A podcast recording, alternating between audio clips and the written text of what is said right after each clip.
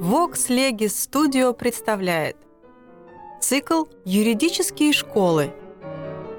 Выпуск подготовлен при поддержке проекта «Банкротство по-честному». Дмитрий Михайлович Генкин. К вопросу о влиянии на обязательства невозможности исполнения. Читает Денис Васильевич Новак. Часть первая. И теория, и законодательство в вопросе о действительности обязательства придают невозможности исполнения значение самостоятельного юридического фактора, благодаря которому обязательство или признается ничтожным, если невозможность исполнения была налицо уже в момент заключения договора, или прекратившимся, если невозможность возникла лишь впоследствии. Между тем, невозможность исполнения принадлежит к числу таких понятий в юриспруденции, научная обоснованность и практическая целесообразность которых подлежит еще всесторонней проверке. Impossibilium nulla obligatio est – вот правило, положенное в основу обычных воззрений на влияние невозможности исполнения. Но это, казалось бы, общепринятое положение за последние годы было подвергнуто обстоятельной критике в германской цивилистической литературе, и выводы, к которым пришли исследователи, перенесли вопрос о влиянии невозможности исполнения в новую плоскость. Эти выводы представляют для нас тем больше интерес, что в настоящее время мы, по-видимому, стоим перед скорым рассмотрением в законодательных учреждениях части проекта гражданского уложения, касающейся обязательственного права. Наше действующее законодательство не содержит статей, специально регулирующих вопрос о влиянии невозможности исполнения. Проект же посвящает ему целый ряд постановлений, в общем, близко стоящих к нормам германского гражданского уложения, как раз послуживших предметом вполне заслуженной критики исследователей. Принимая на себя обязательство предоставить какой-либо объект в собственность или пользование, или исполнить какое-либо действие, должник отвечает за исполнение обязательства по общему правилу «не безусловно». При разрешении вопроса об ответственности за несоответствующее исполнение или неисполнение договора, как и при внедоговорной ответственности, существенное значение имеет виновность или невиновность должника. Просрочка, имевшая место не по вине должника, устраняет усиление ответственности, связанное с послесрочным исполнением. При несоответствующем договору исполнения должник также отвечает лишь в том случае, если дефектное исполнение обусловлено обстоятельством, в котором он виновен. Если ответственность за послесрочное или несоответствующее исполнение связывается с вопросом о виновности должника, то нет никакого основания рассматривать в другой плоскости случаи полного неисполнения обязательства. Неисполнение может обусловливаться или волей должника, или невозможностью исполнения. В свою очередь, последнее может быть вызвано или виной должника, или обстоятельством, в наступлении которого должник невиновен. В последнем случае должник может или промедлить с исполнением, или, смотря по обстоятельствам, совершенно освободиться от обязательства. Но если невозможность исполнения вызвана его виной, то он отвечает за неисполнение. При такой постановке вопроса невозможность является одним из фактических обстоятельств, могущих при известных условиях и, что главное, при отсутствии вины должника, освободить последнего от ответственности по обязательству. Но несмотря, казалось бы, на элементарность приведенных положений, вопрос о влиянии невозможности до последнего времени ставился иначе. Считают, что невозможность сама по себе вызывает недействительность обязательства вне вопроса о том, извиняет ли она или нет неисполнение со стороны должника. По параграфу 306 германского гражданского уложения договор, по которому невозможно учинить удовлетворение, недействителен. Какие же соображения приводятся в пользу такого самостоятельного и безусловного влияния на обязательства невозможности исполнения? Одни пытаются вывести правило impossibilium nulla obligatio из общих логических соображений. Так Дернбург пишет, невозможное неисполнимо, а потому оно и не может быть предметом обязательства. Между тем, именно логика опровергает указанное положение. обязательство заключает в себе известное долженствование, относящееся к какому-либо лицу. Но разве то, что невозможно, становится эо ипсо недолжным? Между невозможным и недолжным нельзя ставить знака равенства. Конечно, одно долженствование, поскольку оно не связано с предоставленным управомоченному лицу правом на судебную защиту, в виде ли иска или возражения против иска, не имеет юридического значения. Субъективное право, базирующееся на частно-правовом отношении, есть право на судебную защиту, обращенное к суду как к органу государственной власти. Право добиваться от этого органа принуждение должника к исполнению, а за отказом последнего от подчинения – обращение принудительного взыскания на имущество должника. Будет ли это принудительная передача объекта, находящегося в составе имущества должника, осуществление действия за счет должника или возмещение ущерба от неисполнения. Поэтому юридическое значение имеет только то долженствование, которое связано с ответственностью должника, вытекающей из права кредитора на судебную защиту. Требования, с которыми управомоченное лицо обращается к суду о понуждении должника к исполнению, если это возможно, или о понудительном возмещении убытков, понесенных от неисполнения, базируются на одном и том же основании – сделке, и составляют содержание одного и того же субъективного права. Отсюда должны быть признаны несостоятельными и соображения, приводимые Крюкманом в пользу логической необходимости правила impossibilium nulla obligatio.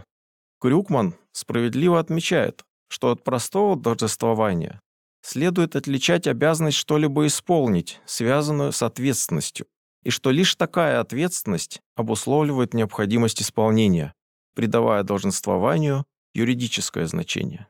Но нельзя, по мнению Крюкмана, говорить о необходимости исполнения, если последнее невозможно, а раз отпадает необходимость исполнения, то нельзя говорить об ответственности. Без последней же обязательство сводится к простому долженствованию, не имеющему юридического значения. Но выше было отмечено, что ответственность, связанная с долженствованием, определяющим содержание обязательства, выражается не только в необходимости исполнить предусмотренное обязательством действие, но и в угрозе в случае неисполнения принудительным взысканием убытков. А раз право, приобретаемое по обязательству, не исчерпывается лишь требованием исполнения, то и невозможность последнего не знаменует собой прекращение ответственности, а следовательно и отпадение обязательства. Прекращается ли ответственность должника и делается ли обязательство недействительным в случае невозможности исполнения, зависит от того, освобождается ли должник от возмещения ущерба или нет, что в свою очередь связано с вопросом о виновности должника. Таким образом, попытки логического оправдания необходимости прекращения обязательства при невозможности исполнения должны быть признаны неудовлетворительными. Другие выводят действие невозможности из отпадения цели договора. Договор недействителен, если цель его недостижима, потому ли, что ее вообще нельзя достигнуть, или потому, что она достигнута уже другим путем. Как в случае последнего рода, Титце приводит следующий пример. Был заключен договор о снятии корабля с мели, но прежде чем было приступлено к работам, корабль сам по себе снялся с мели. Но такие случаи должны быть совершенно исключены из области вопроса о влиянии невозможности исполнения. Нельзя говорить о невозможности исполнения там, где цель договора сама по себе вполне выполнима и уже достигнута. Кроме того, отпадение цели договора, благодаря уже совершившемуся осуществлению ее, не делает обязательства безусловно недействительным. Владелец корабля может быть привлечен к ответственности за так называемый отрицательный договорный интерес. Что касается тех случаев, когда цель договора сама по себе недостижима, то и тут договор не признается эо ипсо ничтожным, а заинтересованная сторона может отступиться от договора, но и то не всегда, а в зависимости от того, есть ли у контрагента право на возмещение интереса или нет. Какое же содержание придают понятию невозможности? Прежде всего, указывают, что юридическую невозможность следует отличать от общего понятия невозможности. Не все, пишет Титце, что возможно логически, является возможным и юридически. Юридическое понятие невозможности более широкое.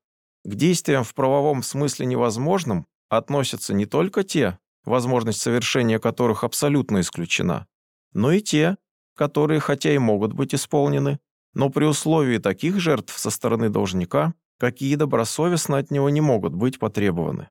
Но если так, вопрос о невозможности исполнения сводится к следующему. Что можно сообразно обязательству потребовать от должника, есть ли налицо обстоятельства, обусловливающие невиновность должника и извиняющие его в неисполнении.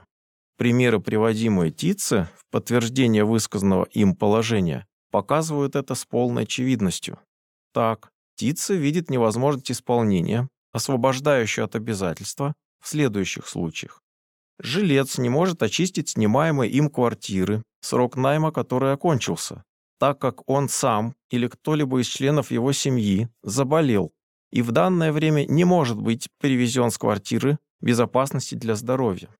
Певец, обязавшийся выступить на вечере, не может этого сделать, так как он вызван к умирающей матери или должен присутствовать на похоронах отца. При установлении столь широких рамок для понятия невозможности в него включаются и простые затруднения, как физического, так и психического характера, которые встречает должник при исполнении обязательства. Но разрешение указанных случаев при помощи применения понятия невозможности исполнения с вызываемой последней недействительностью обязательства может привести к нецелесообразным результатам, вполне основательно высказывая Крюкманом сомнение, что в приведенном Титце примере с заболевшим жильцом Суд мог бы удовлетворить иск последнего о признании для него недействительным обязательства очистить квартиру. Самое большее, на что может рассчитывать жилец, что суд в случае предъявления со стороны домохозяина иска о выселении предоставит ему соответствующие обстоятельствам дела срок для очищения квартиры.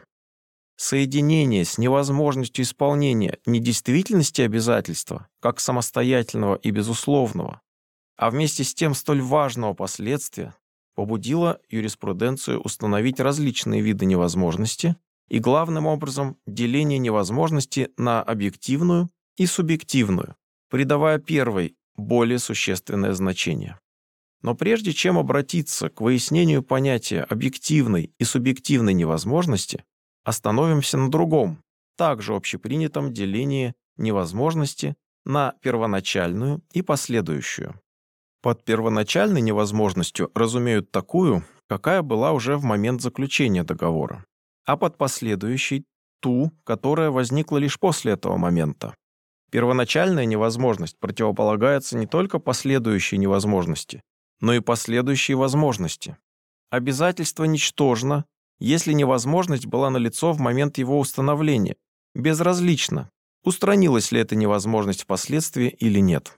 Но именно в мыслимости такого случая и обнаруживается вся несостоятельность деления невозможности на первоначальную и последующую. Сторона, имеющая право требовать исполнения обязательства, заинтересована в том, чтобы исполнение было возможно именно в тот момент, к которому оно приурочено. Возможно ли исполнение в самый момент заключения договора? Это для управомоченной стороны в большинстве случаев вполне безразлично. Целесообразно ли лишать кредитора права требовать от должника исполнения, если таковое стало вновь возможно к моменту наступления срока обязательства или к моменту предъявления требования в обязательстве бессрочном? Есть ли основания считать первоначальной, а потому и делающей обязательство ничтожным, лишь невозможность, бывшую в момент подписания договора, а невозможность, возникшую пять минут спустя, рассматривать как последующую? Наконец, невозможность исполнения может создаваться постепенно. Событие, ее обуславливающее, отчасти имеет место до заключения договора, но окончательно осуществляется лишь после заключения. Крюкман приводит следующий пример. Купец покупает у помещика омет соломы. Договор был заключен в 4 часа. Между тем в это время солома уже горела. Но сгорела она лишь в 4 часа 15 минут. Спрашивается, налицо первоначальная или последующая невозможность. Вопрос о невозможности исполнения должен ставиться в тот момент, когда должно иметь место исполнение. Поэтому деление невозможности на первоначальную и последующую должно быть отброшено. То обстоятельство, была ли невозможность уже в момент заключения договора, имеет значение лишь постольку, поскольку в некоторых случаях для установления виновности должника представляется необходимым выяснить начало наступления невозможности, оказавшейся налицо в момент срока исполнения. Так, должник является ответственным за неисполнение обязательства, если будет признано, что исполнение было невозможно уже в момент заключения договора, и должник знал об этом обстоятельстве, но умолчал о нем и вступил в обязательство, или что в момент заключения договора исполнение было вполне возможно и стало неосуществимым лишь впоследствии по вине самого должника. Не меньшие сомнения возбуждает и другое основное деление невозможности на объективную и субъективную. В чем видят отличие невозможности объективной от субъективной? Указывают, что под субъективной невозможностью следует разуметь невозможность исполнить обязательства только для данного конкретного должника, а под объективной – такую, когда исполнение невозможно для всякого третьего. Но едва ли такое развлечение можно признать удовлетворительным. В большинстве случаев верителю безразлично, исполняет обязательства должник лично или через посредство кого-либо третьего. По параграфу 267 Германского гражданского уложения, если должник не обязался учинить удовлетворение лично, то оно может быть учинено и третьим лицом, Согласие на то кредитора не требуется.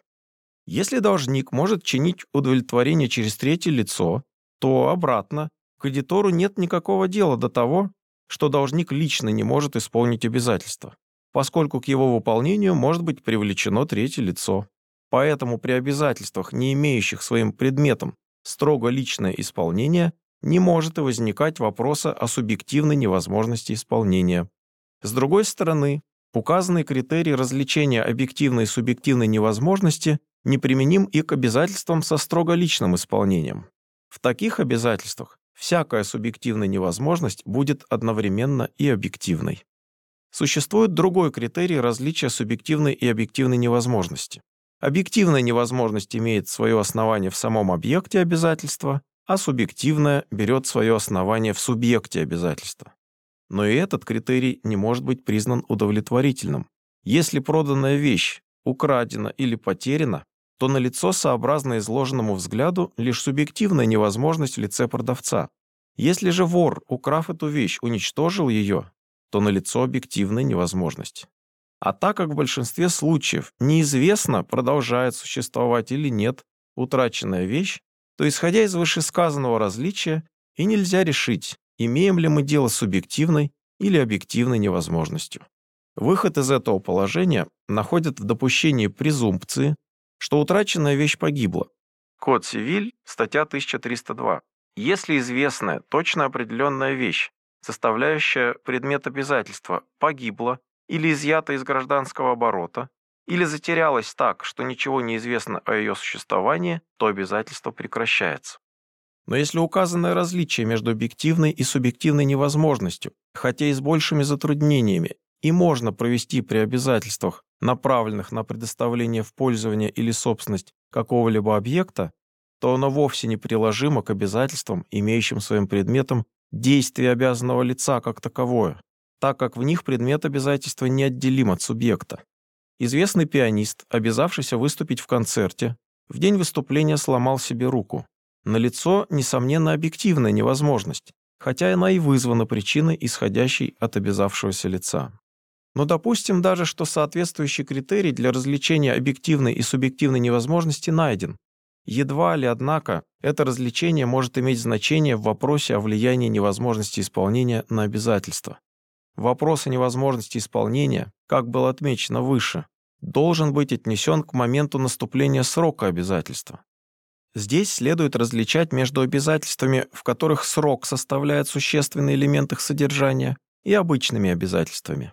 В первом случае послесрочное исполнение не имеет значения, ибо оно уже является не тем, которое предусмотрено обязательством.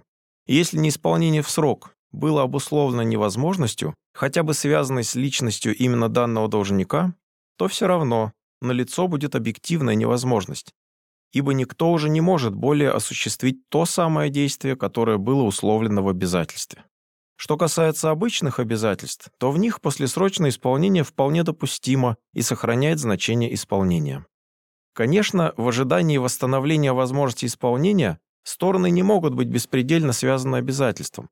Такая связанность продолжается постольку, поскольку послесрочное исполнение не потеряло своей ценности.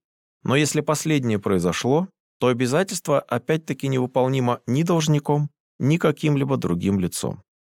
В последнее время за возможность и необходимость строгого обособления объективной невозможности вновь высказался Крюкман.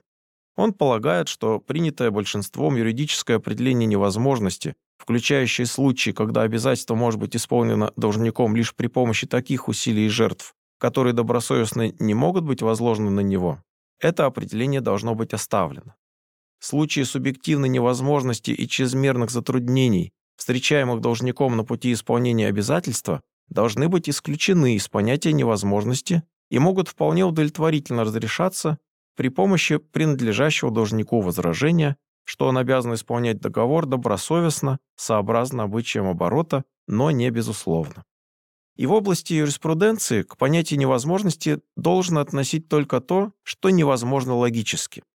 Вместе с тем, по мнению Крюкмана, правило impossibilium nulla obligatio применимо лишь к объективной невозможности, а так называемая субъективная невозможность ничем не отличается от простых случаев чрезмерной тяжести исполнения.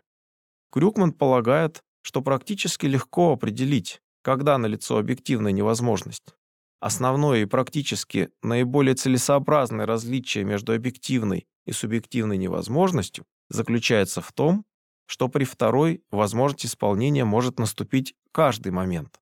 Вероятность, что самое действие, а вместе с тем и исполнение сделаются возможными, несравненно больше, чем при объективной невозможности. Конец цитаты. Но едва ли может быть признана успешной и эта попытка сохранить самостоятельное действие невозможности лишь в пределах невозможности объективной. Крюкман полагает, что следует отвергнуть юридическое определение невозможности и считать невозможным только то, что логически невозможно. Но что значит, что мы считаем данное действие или исполнение невозможным? Это значит, что на основании имеющихся у нас знаний и данных мы приходим к субъективному заключению, что данное явление не должно, в смысле не будет иметь места. Результат такого заключения зависит от того, в связи с какими другими условиями будет обсуждаться вопрос о возможности исполнения. Если в выше приведенном примере с больным жильцом, не могущим очистить в срок квартиру, вопрос о возможности исполнения будет поставлен, не принимая во внимание болезни жильца, то вывод будет, что невозможности нет, ибо всякий другой человек квартиру бы очистил. Но если вопрос будет поставлен так, могут ли не вообще другие люди, а другие также тяжелобольные люди очистить квартиру, то вывод будет обратный. Нет, не могут. Налицо невозможность исполнения, хотя может быть и временная. А раз вопрос о невозможности исполнения, хотя бы разрешаемый сообразно желанию Крюкмана при помощи лишь логики, будет рассматриваться на фоне конкретных обстоятельств данного случая, что и предлагает Крюкман, то невозможность объективная сливается с субъективной. Строгое обособление объективной невозможности мыслимо лишь в том случае, если мы применим объективный масштаб суждения, оторванный от конкретных обстоятельств данного случая, и будем считать невозможным только то, что по самому своему существу невозможно, физически немыслимо. Право черпает свой материал из жизни, но возведя какое-либо фактическое явление на степень правового, придав ему юридические последствия, оно рассматривает это явление как бы в правовой проекции, с точки зрения того юридического назначения, какое приписывается данному явлению в правовых отношениях. Понятие вины в гражданском праве не совпадает с понятием вины, даваемым психологией. Понятие о непреодолимой силе, по своей сущности в правовом смысле, есть чисто отрицательное понятие круга явлений, которые по действующему законодательству исключают вопрос об ответственности. Точно так же и понятие невозможности, если придать ему особое самостоятельное значение, должно рассматриваться как понятие юридическое, а не только с точки зрения абстрактной логики. Не только то, что юридически невозможно, может быть возможным логически, но и обратно. Невозможное логически явится возможным юридически, или вернее сказать, не будет иметь юридического значения. Логически вполне мыслимо отсутствие денег квалифицирует как невозможность исполнения обязательств, а юридически это обстоятельство никакого значения не имеет, так как право идет поверх него. Итак, какие же выводы мы можем сделать на основании сказанного? Все попытки разделить понятие невозможности на невозможность первоначальную и последующую, объективную и субъективную должны быть признаны неудачными. И такой печальный результат неизбежен, ибо связан с самой постановкой вопроса о влиянии невозможности исполнения как таковой. Но никто не знает, пишет Рабль, почему невозможность как таковая действует и освобождает, а потому и отсутствует принципиальное основание для ограничения области ее действия. Конец цитаты. Если нельзя установить критерия для отличия объективной невозможности от субъективной и первоначальной от последующей, то вместе с тем под юридическое понятие невозможности подводится неизбежно случай чрезмерных затруднений, возникших при исполнении обязательств. А самый вопрос о невозможности в большинстве случаев должен ставиться лишь в момент наступления срока обязательства и сводится к установлению обстоятельств, извиняющих неисполнение со стороны должника. Часть вторая. Как на источник положения impossibilium nulla obligatio обычно ссылаются на римское право. Исследования Рабеля показали, однако, что в римском праве этому правилу придавалось особое содержание. Выводы Рабеля в общих чертах заключаются в следующем. Римские юристы классической эпохи ставили вопрос о невозможности исполнения преимущественно в связи с формальными стипуляционными обязательствами, направленными на предоставление вещи в собственность, дары. Необходимым условием действительности стипуляции была возможность существования объекта, о передаче права собственности на который заключалась сделка. Как пример недействительной сделки указывалась стипуляция о рабе, который уже умер, о кентавре, то есть об объектах, которые более не существуют или по самой своей природе не могут существовать. Вещам физически несуществующим приравнивались объекты, изъятые из оборота homo liber res sacra res religiosa. Аналогичное положение было установлено и для стипуляции об исполнении какого-либо действия, фацера. Стипуляция недействительна, если действие немыслимо по самому своему существу. Вопрос о невозможности исполнения ставился не в связи с конкретной обстановкой данного случая, а объективно. Невозможно то, что немыслимо по натура рерум. Под последней же разумелась космологическая сила, стоящая над человечеством. В противоположность стипуляциям, при неформальных сделках юдиция бона фидеи вопрос о невозможности исполнения не играл такой роли. Он не ставился самостоятельно, а главным образом в связи с вопросом о виновности или невиновности должника. Отсюда неформальный договор о продаже свободного человека мог быть действительным и порождать требования о возмещении интереса. По мнению Рабеля, современные законодательства, за исключением английского, восприняли из римского права учение о самостоятельном действии невозможности при стипуляционных обязательствах, но придали ему столь широкую область применения, в которой римское право не было повинно. Общепринятый до последнего времени взгляд на самостоятельное действие невозможности исполнения, конечно, не мог не отразиться и на положительном законодательстве. Рабель прав, что авторы большинства современных гражданских кодексов исходили при составлении подлежащих статей из правила impossibilium nulla obligatio. Но, как мы сейчас попытаемся доказать, последовательно провести это правило они оказались не в состоянии. В наиболее развитой форме учение о невозможности исполнения нашло себе выражение в германском гражданском уложении, которое посвящает этому вопросу целый ряд статей, как в общей части, так и в постановлениях, касающихся отдельных обязательств. Параграф 306 Германского гражданского уложения, касающийся действия первоначальной невозможности, гласит «Договор, по которому невозможно учинить удовлетворение, недействителен». Здесь почти дословный перевод правила «impossibilium nulla obligatio». Но само германское гражданское уложение в последующих параграфах должно было допустить целый ряд исключений из положения, высказанного в параграфе 306, чрезвычайно ограничивающих область применения последнего. Так, договор остается действительным, если одна из сторон знала при заключении договора о невозможности исполнения по нему. В этом случае она должна возместить другой стороне убытки, понесенные от неисполнения договора. Параграф 307. Договор действителен и тогда, когда обе стороны знали о невозможности исполнения в момент заключения договора, но заключили последний именно на случай устранения невозможности. Параграф 308, абзац 1. Наконец, договор действителен в том случае, когда обе стороны при заключении договора не знали о невозможности исполнения, но к моменту наступления срока исполнения по срочному или условному договору препятствия к нему отпали. Параграф 308, абзац 2. Последнее исключение, практически наиболее важное, теоретически является полным противоречием параграфу 306. В случае, предусмотренном во втором абзаце параграфа 308, нельзя считать, что договор заключен условно, на случай устранения невозможности, так как стороны в момент заключения договора и не знали о существовании тогда невозможности исполнения. А если так, то по параграфу 306 такой договор должен быть признан недействительным. Между тем закон, идя навстречу жизненным требованиям, должен был допустить обратное. Указанное исключение имеет тем большее значение, что благодаря ему весь вопрос о невозможности исполнения должен быть перенесен к моменту исполнения договора, что в корне подрывает принятое германским гражданским уложением деление невозможности на первоначальную и последующую. Деление, общая несостоятельность которого была уже установлена выше. Какова же область применения правила impossibilium nulla obligatio в германском праве при первоначальной невозможности?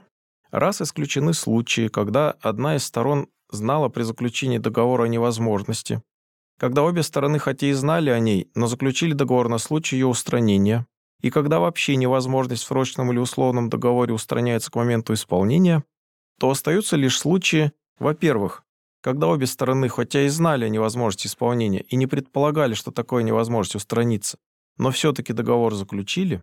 Во-вторых, когда обе стороны не знали о наличности невозможности в момент совершения договора, но заключили последний без установления срока или условия.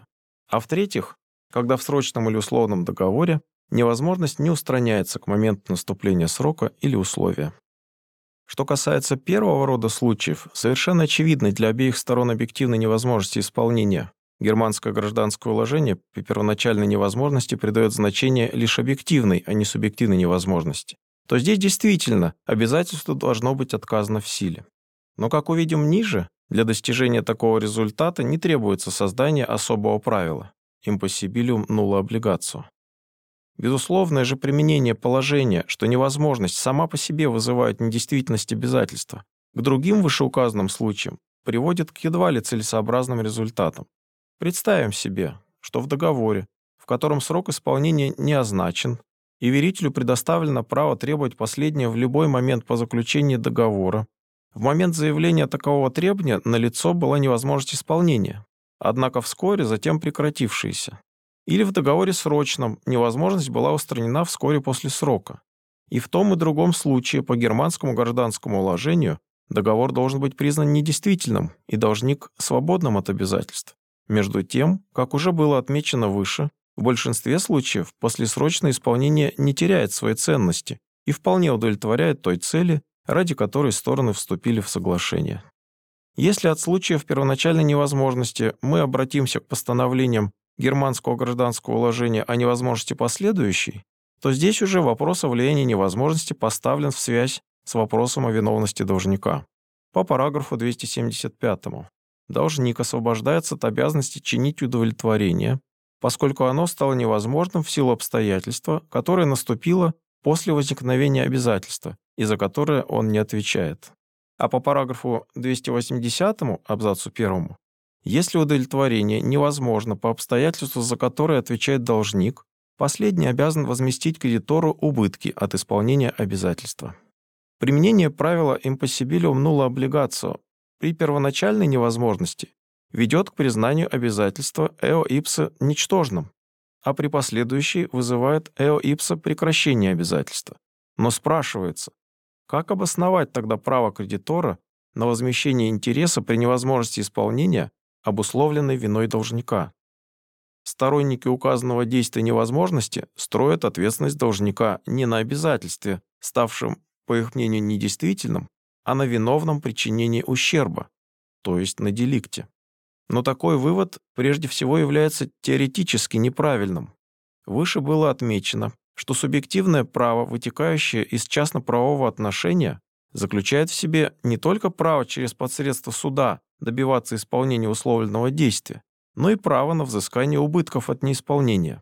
И поскольку благодаря виновности должника в наступлении невозможности исполнения кредитор имеет право на возмещение интереса от неисполнения договора, постольку обязательство не может быть признано прекратившим свою силу, и основанием ответственности является договор, а не деликт. С другой стороны, фактический состав, необходимый для возникновения деликтной ответственности за убытки, другой, чем при договорной ответственности. Отсюда теория деликтной ответственности должна повести на практике к целому ряду затруднений, влекущих за собой освобождение от ответственности должника, вина которого по началам договорной ответственности в наступлении обстоятельства, обусловливающего невозможность исполнения, вполне очевидно. Так, например, при договорном основании ответственности должник будет отвечать за ущерб, понесенный кредитором, когда невозможность обусловлена не только виной самого должника, но и виной тех третьих лиц, которых он привлек к исполнению договора, а при деликтном лишь в том случае, если кредитору удается установить в той или иной форме собственную вину должника.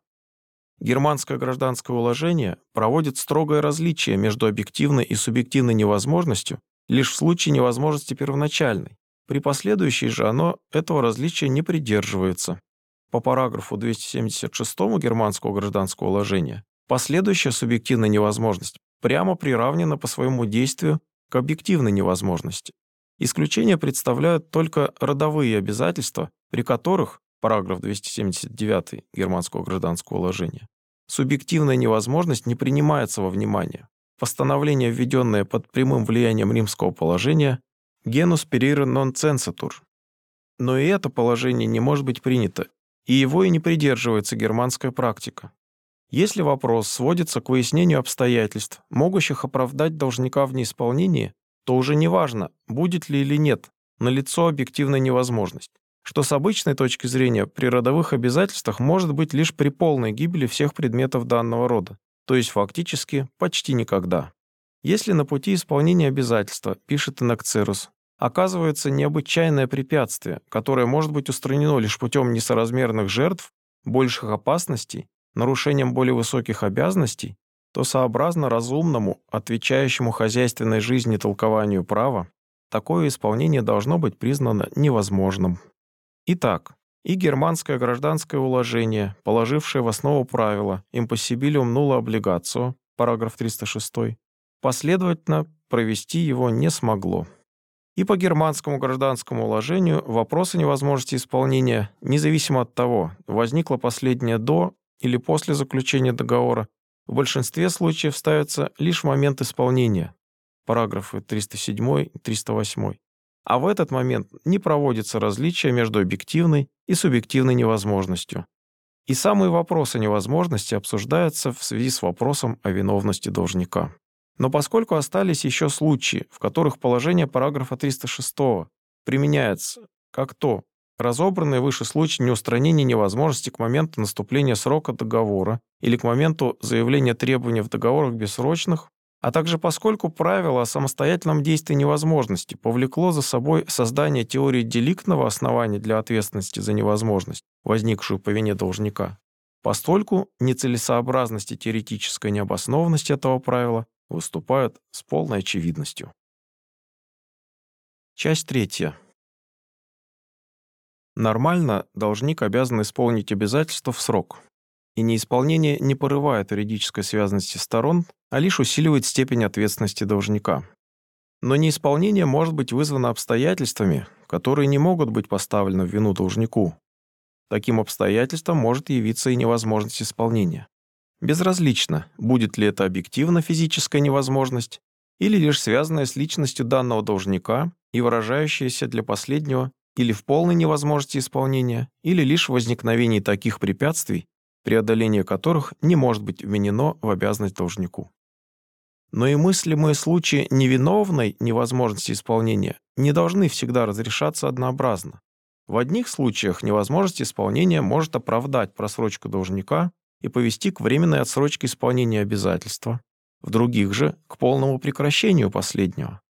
В односторонних договорах ссылаться на невозможность исполнения будет, конечно, должник, стремясь оправдать свою просрочку или вовсе освободиться от обязательства. Но такую ссылку он может обычно сделать лишь в виде возражения против предъявленного к нему кредитором иска. Было бы неправильно предоставить самому должнику право предъявлять иск о признании обязательства недействительным в силу невозможности исполнения. Должник связал себя обязательством, и дело уже кредитора ждать устранения невозможности после срочного исполнения или обратиться в суд с иском. Исключением являются лишь те редкие сравнительно случаи, когда стороны условились о действии, немыслимом по своему существу, то, что римские юристы понимали под выражением «que in rerum natura non est aut esse non potest» или «quod natura fieri non concendit».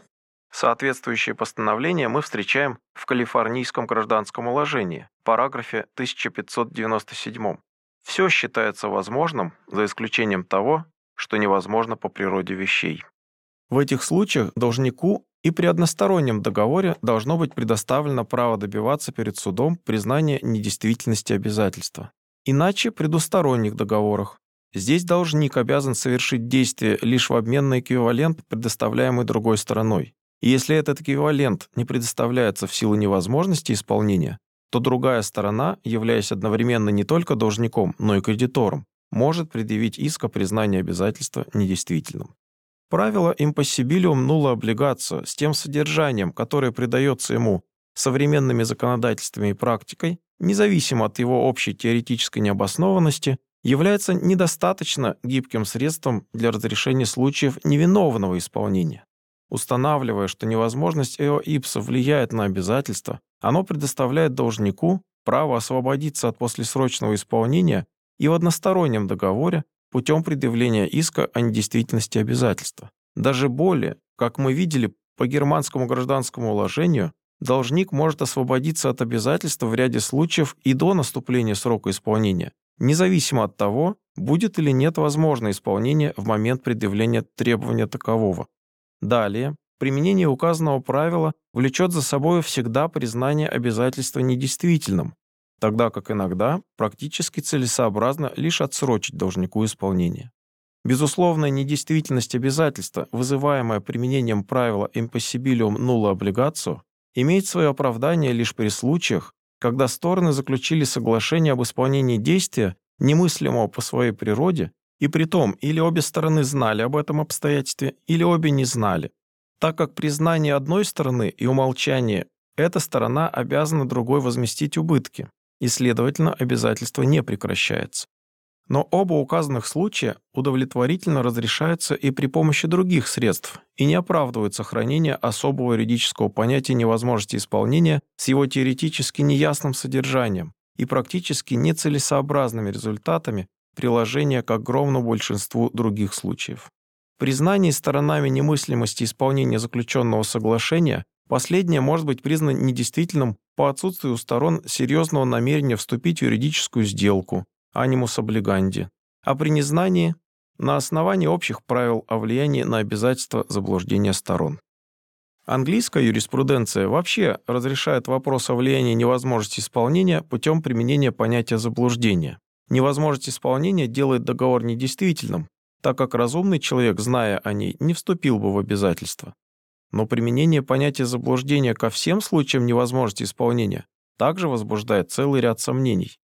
Заблуждение, дающее право на оспаривание сделки, должно быть налицо при самом заключении договора. Между тем, обычно невозможность исполнения возникает лишь впоследствии.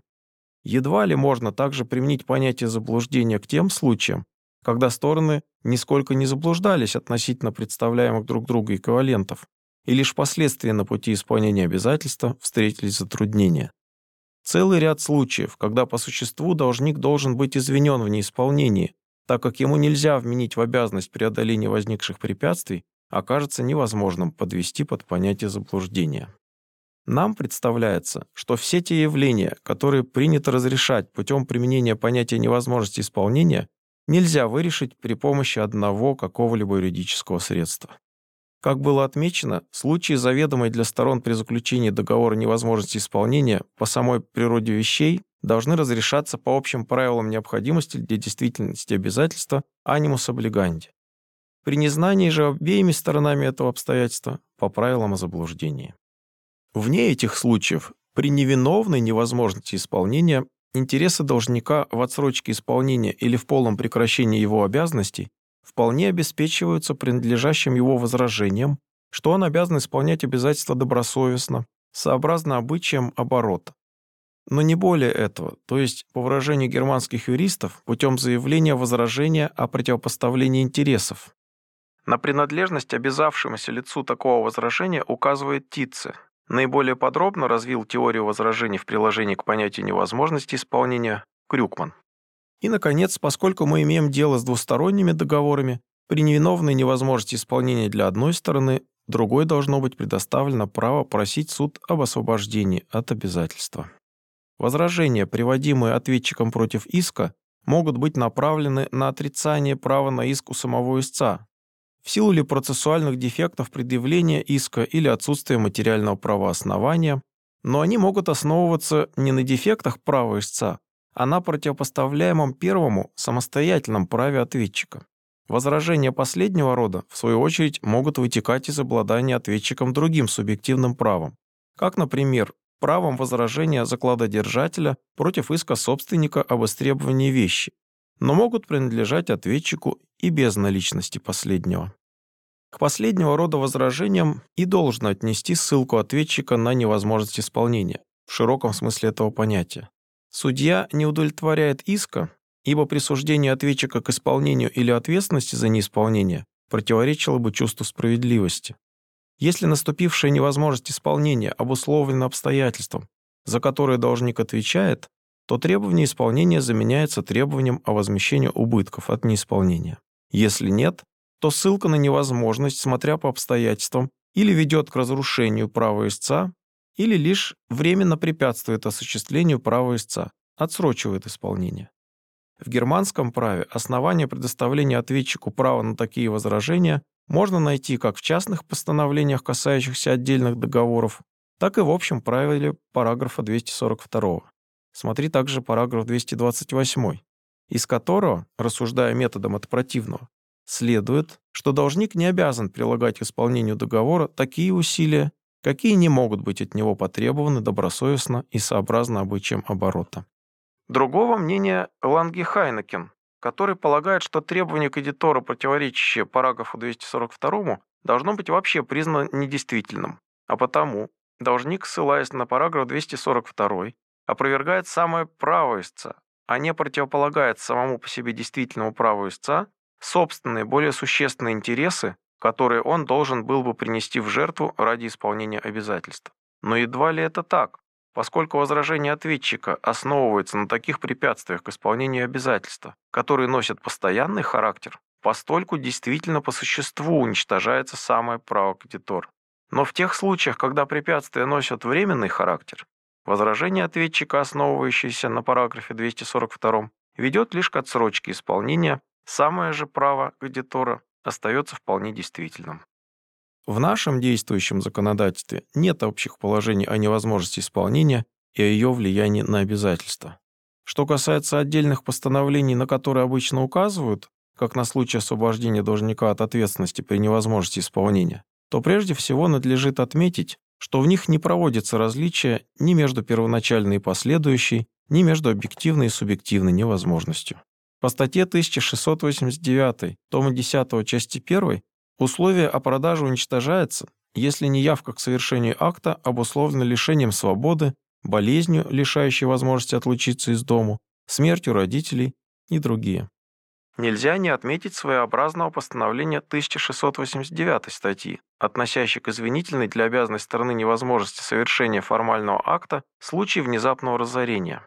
Как было отмечено выше, отсутствие денежных средств само по себе никакого влияния на обязательства не оказывает, поэтому внезапное разорение, упоминаемое в статье 1689, должно приниматься во внимание не потому, что оно связано с отсутствием средств, а поскольку оно может служить внешним препятствием к самой явке для совершения акта. По статье 2105, тома 10, части 1, принявший вещь сохранение не подвергается ответственности как в том случае, когда она будет отнята у него насильно, субъективной невозможности, бы сама вещь осталась целой, так и в том, когда она погибнет от какого-нибудь чрезвычайного события, объективная невозможность, так как погиб предмет обязательств. Причем указанное освобождение наступает как тогда, когда спасти вещь было невозможно, объективная невозможность, так и тогда, когда поклажа-приниматель, хотя и мог спасти вещь, но со значительной потерей для собственного имущества, субъективная невозможность. Смотри также положение о казенных подрядах и поставках, статья 216. Но указанные отдельные постановления также не дают права прийти к выводу, что наше законодательство, подобно большинству западных кодексов, вообще знает учение о невозможности исполнения самостоятельным влиянием последнего на обязательства. Статья 2105, устанавливая для поклажи принимателя обязанность беречь принятые на сохранение вещи, вместе с тем перечисляет случаи, когда поклажа приниматель освобождается от ответственности за целость данных ему на хранение вещей если утрата и повреждение последних произойдет благодаря какому-либо чрезвычайному событию, приключению, или вещи будут отняты насильно. По существу, в статье 2105 трактуется не об особом влиянии невозможности, а устанавливаются лишь случаи, когда поклажа-приниматель, отвечающий вообще за кустодия, например, простая кража без насилия, освобождается от такой ответственности. Другими словами, статья 2105 имеет лишь специальное значение для договора поклажи и касается случаев влияния на обязательства непреодолимой силы. Понятия же непреодолимой силы и невозможности исполнения относятся друг к другу как причина к следствию и взаимно не покрываются, так как невозможность исполнения может иметь место и вне воздействия непреодолимой силы. Итак, статья 2105 касается лишь случаев невозможности для поклажепринимателя возвратить данный ему на сохранение объект обусловленный воздействием непреодолимой силы. И самой невозможности исполнения придается не самостоятельное влияние на обязательства, а невозможность рассматривается в связи с вопросом о виновности должника и об освобождении последнего от ответственности при отсутствии вины. Статья 1689 говорит уже непосредственно об уничтожении условия о продаже при невозможности для одной или обеих сторон совершить формальный акт. Но и она ставит вопрос об уничтожении обязательства в связи с обстоятельствами, извиняющими должника в неявке к совершению формального акта. Причем таким обстоятельством может явиться воздействие непреодолимой силы, пункт 2, или другие перечисленные в статье пункты 1, 3, 4 и 5, случаи, приравненные по своему влиянию к непреодолимой силе. Характерно при этом, что некоторые из перечисленных случаев, как смерть родителей или тяжкая болезнь их, пункт 5, не вызывают по существу невозможности явки к совершению акта, а лишь предоставляют стороне сослаться на наличность у ней особых интересов, присутствие при тяжко больном отце, дающих право уклониться от явки. За отсутствием законодательных постановлений создать учение о влиянии невозможности исполнения пыталась наша практика. Сенат считает необходимым различать между объективной и субъективной невозможностью, отрицая всякое влияние последней на обязательства. Причем Сенат признает субъективную невозможность там, где невозможность касается личности должника, и объективную, где самого предмета обязательства. Так, в решении 1907 года, номер 76, Сенат высказал следующее положение. Невозможность исполнения должна относиться к предмету исполнения, а не к личным только обстоятельствам обязанного. И потому признал, что назначение военнослужащего в действующую армию или флот и вследствие всего возникшая для него обязанность оставить прежнее место жительства не может почитаться тем внешним обстоятельством, которое, независимо от личной воли стороны, участвующей в договоре, делает исполнение физически или юридически невозможным. Между тем, в данном случае есть полное основание предоставить служащему лицу, назначенному в действующую армию, право отступиться от договора, право, которое прямо предусмотрено в германском гражданском уложении. Параграф 570. Лица, состоящие на военной или государственной гражданской службе, могут при переводе их на службу в другую местность потребовать прекращения найма помещений, занимаемых ими. Но провести точное различие между объективной и субъективной невозможностью не смог и Сенат. В одном из последних решений 1910 года номер 29 Сенат фактически придал значение субъективной невозможности, хотя формально и пытался подвести разбираемый случай под понятие объективной невозможности. Вопрос, подлежавший решению Сената, заключался в следующем. Освобождается ли наниматель помещения в доме, очистивший последнее до истечения срока найма вследствие происходивших вокруг дома народных беспорядков, погрома, при коих, однако, самая недвижимость повреждения не потерпела от взыскания наемной платы за недожитое время. Сенат разрешил этот вопрос в утвердительном смысле, хотя ясно, что в данном случае невозможность пользования помещением заключалась не в нем самом, а именно в лице пользователя. В тех случаях, когда Сенат признает объективную невозможность, придавая ей самостоятельное воздействие на обязательства вне вопроса о виновности или невиновности обязанного лица, он приходит и к другому неизбежному выводу, что в случае виновной невозможности исполнения должник отвечает за ущерб не по договорному, а деликтному основанию. В решении 1881 года номер 82 обсуждению Сената подлежал следующий вопрос. Прекращается ли договор найма, если имущество погибло по вине нанимателя? И Сенат постановил, коль скоро имущество уничтожилось и для одной из сторон, то есть для наймодавца, исполнение обязанностей из договора найма вытекающих сделалось невозможным, то с точки зрения существования и продолжения договора найма представляется уже совершенно безразличным, по какой причине имущество уничтожилось, вследствие ли случайного события и непреодолимой силы, или же по вине наймодавца, или по вине нанимателя, или, наконец, по вине третьих лиц. С уничтожением имущества по чьей бы то ни было вине договор найма прекращается, а между сторонами может возникнуть новое юридическое отношение из правонарушения или из подобного тому основания. Статья 574, тома 10, части 1. Но в нашей практике при отсутствии в законодательстве специальных постановлений о невозможности исполнения не было никакой необходимости самой работать с этим по самому своему существу неясным юридическим понятием.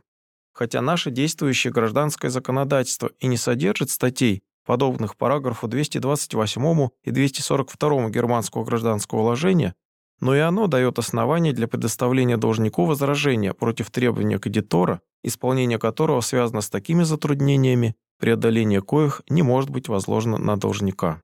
Статьи 269 и 570 тома 10 части 1, касающиеся исполнения вообще договоров, дают кредитору право требовать с обязавшегося лица лишь то, что постановлено в договоре, а содержание договора должно быть истолковано при возникновении спора о сущности принятой на себя должником обязанности по намерению и доброй совести. Статья 1539.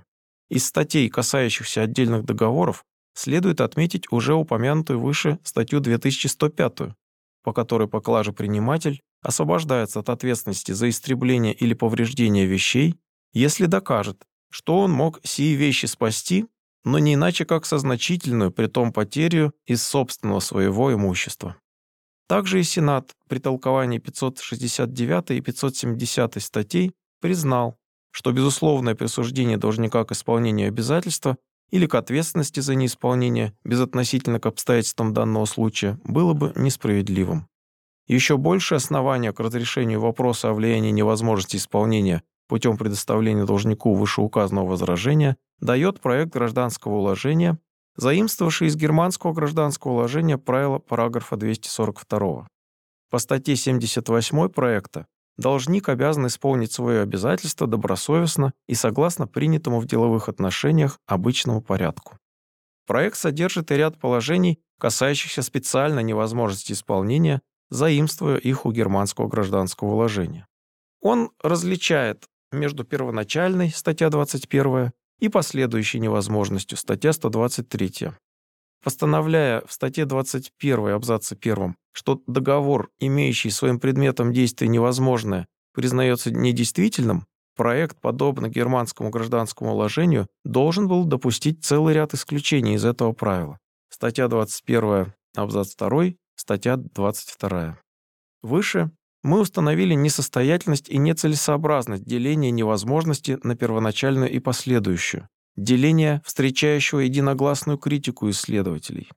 Поэтому нам представляется наиболее правильным совершенно отбросить положение статьи 21 абзаца 1, а вместе с тем и статьи 21 абзаца 2 и статьи 22, как лишь исключение из первой, и перенести вопрос о невозможности исполнения вообще к моменту наступления срока последнего, когда невозможность, безразлично, объективная или субъективная, а наряду с ней и вообще чрезмерные препятствия к исполнению, должна рассматриваться лишь как одно из обстоятельств, могущих извинить неисполнение должника и повести или к полному прекращению обязательства, или лишь к отсрочке исполнения.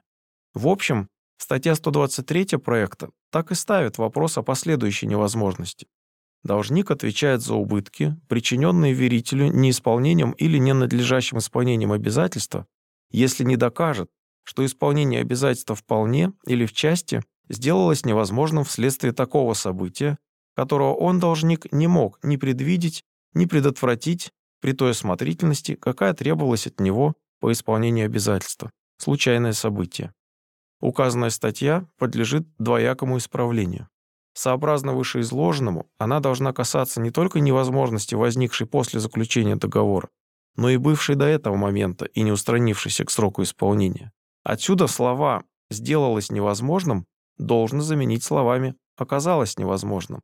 С другой стороны, в статье 123 должно быть упомянуто об освобождении от ответственности при невозможности исполнения, обусловленной как обстоятельствами, которые должник не мог предотвратить, о чем говорит статья 123, так и обстоятельствами, преодоление которых связано с такими усилиями, прилагать которые к исполнению обязательства должник и не обязан.